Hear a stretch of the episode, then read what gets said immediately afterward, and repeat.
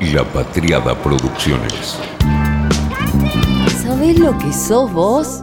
Una anaconda con memoria sos.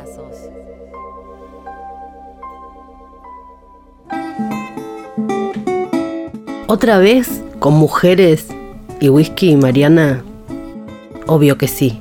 Porque claro que el whisky es una cosa de minas. Por supuesto que sí.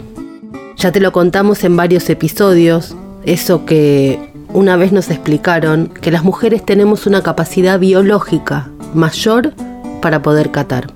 Así que vamos a seguir insistiendo con mujeres. Vamos a hacer un repaso y a mencionar algunas otras Hoy vamos a hablar de ocho mujeres a las que las mujeres y también los varones tienen muchísimo que agradecer en el mundo del whisky. Es verdad que es un mundo que siempre decimos ha estado dominado por los varones y a las mujeres nos ha costado un poco más no pertenecer al mundo del whisky, sino que la imagen del vaso de la copa de whisky se asocie a una mujer tan directamente como a un varón. Porque las mujeres venimos reinando en ese tiempo desde hace muchísimo, desde los inicios. Pregúntenles a, por ejemplo, algunas de las que lograron escapar de la persecución.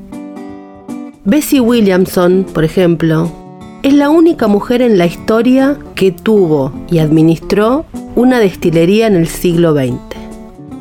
Tuvo una ilustre carrera como directora gerente de la destilería de Ayla, La Frog, y siempre estuvo interesada en ese mundo.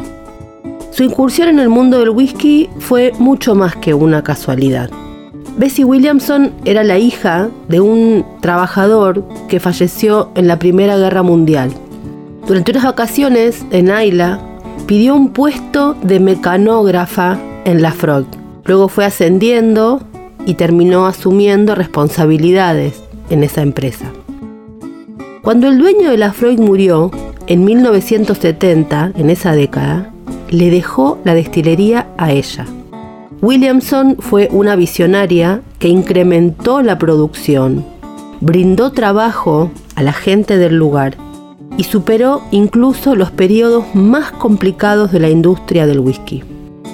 Después le vendió la compañía a Long John Distillers y ahí tuvo fondos para mejorar las instalaciones.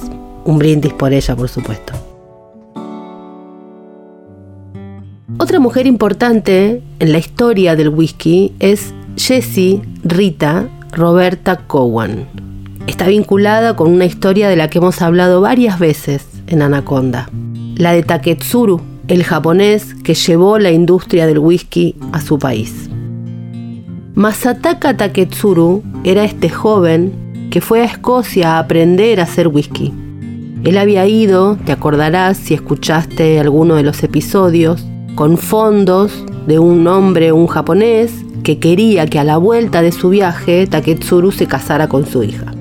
Resulta que su visita a Escocia, para aprender a hacer whisky, se enamora de Jessie Rita, Roberta Cowan. Y ellos vuelven luego a Japón para establecer su propia destilería en las Highland japonesas de Shoichi.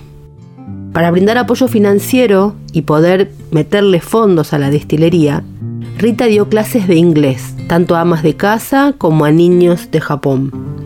Su negocio de whisky comenzó a dispararse durante la Segunda Guerra Mundial, cuando la Armada japonesa comenzó a beber whisky como nunca antes.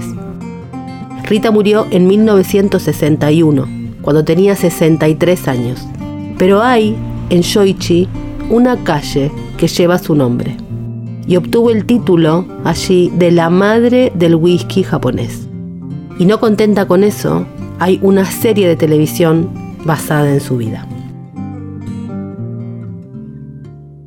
Helen Cumming fue la primera mujer en ser fundadora de una destilería de whisky, nada más y nada menos que de Cardú.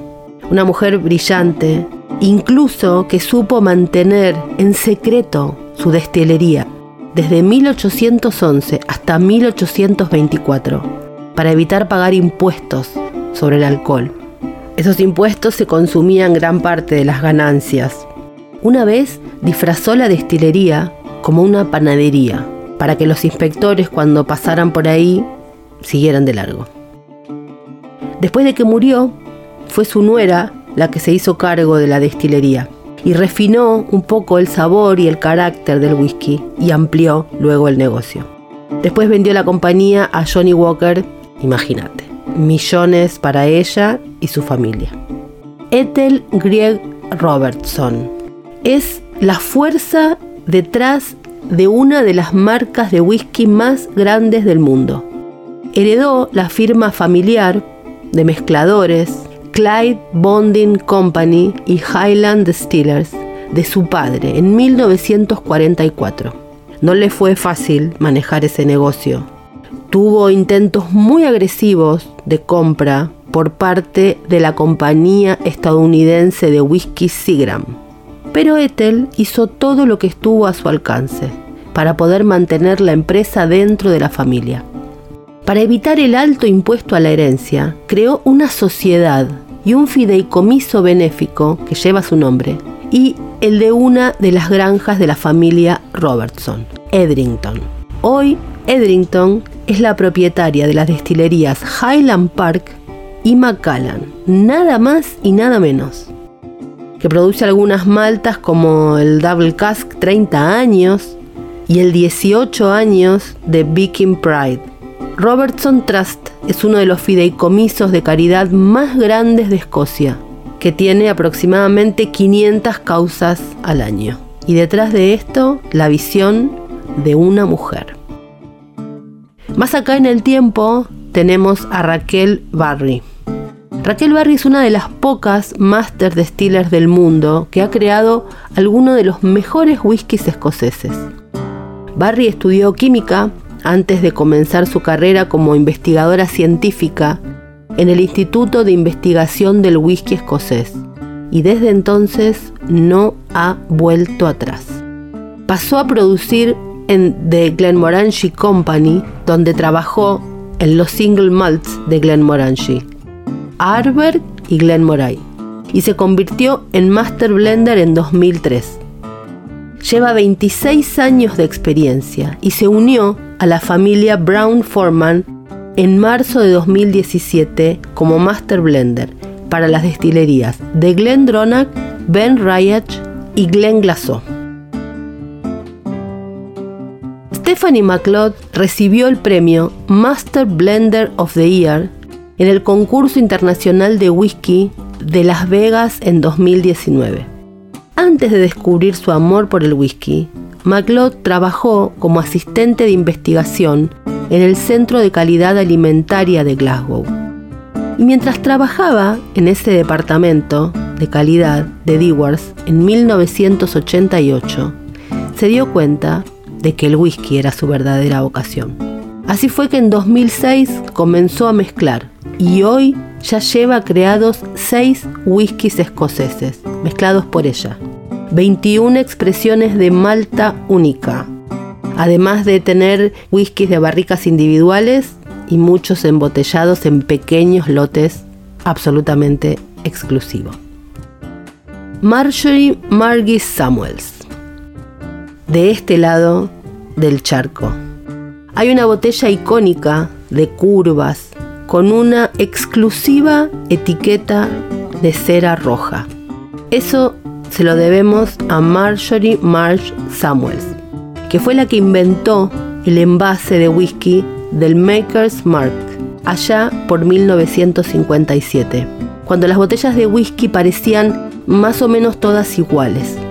Incluso hoy no hay dos botellas de whisky bourbon que se parezcan, porque ese detalle rojo es lo que le da a cada una un aspecto único. Marian Aleros, también en el mundo del Bourbon. Marian Ives fue nombrada en 2015 la primera Master Distillers en Kentucky, donde la industria del Bourbon está básicamente dominada por hombres blancos. Ubica en el mapa donde queda Kentucky y fíjate. Ives cuenta con muchos años de experiencia en el negocio del whisky. Después de obtener una licenciatura en ingeniería química, trabajó durante cinco años en Brown Forman, la compañía detrás de las marcas de whisky heredadas, incluidas Woodford Reserve, Old Forester y Jack Daniels. Tuvo como tutor al Master Distiller Chris Morrison y pasó de ser pasante a Master Catadora ahí. Ahora está trabajando de forma independiente, es consultora de marcas de bebidas espirituosas en todo el mundo. Y también lanzó Eve's Blind, un kit de degustación a ciegas basado en suscripción para licores de barriles individuales y lotes pequeños, una paquetería. No estaría nada mal que dentro de poco la revista Time o la revista Vogue o la tapa del New York Times tenga a mujeres en amplios sillones, sentadas, y en lugar de mostrar zapatos o ropa o incluso libros, muestren el poder de ellas en un vaso de whisky. Fue una realización de La Patriada Producciones.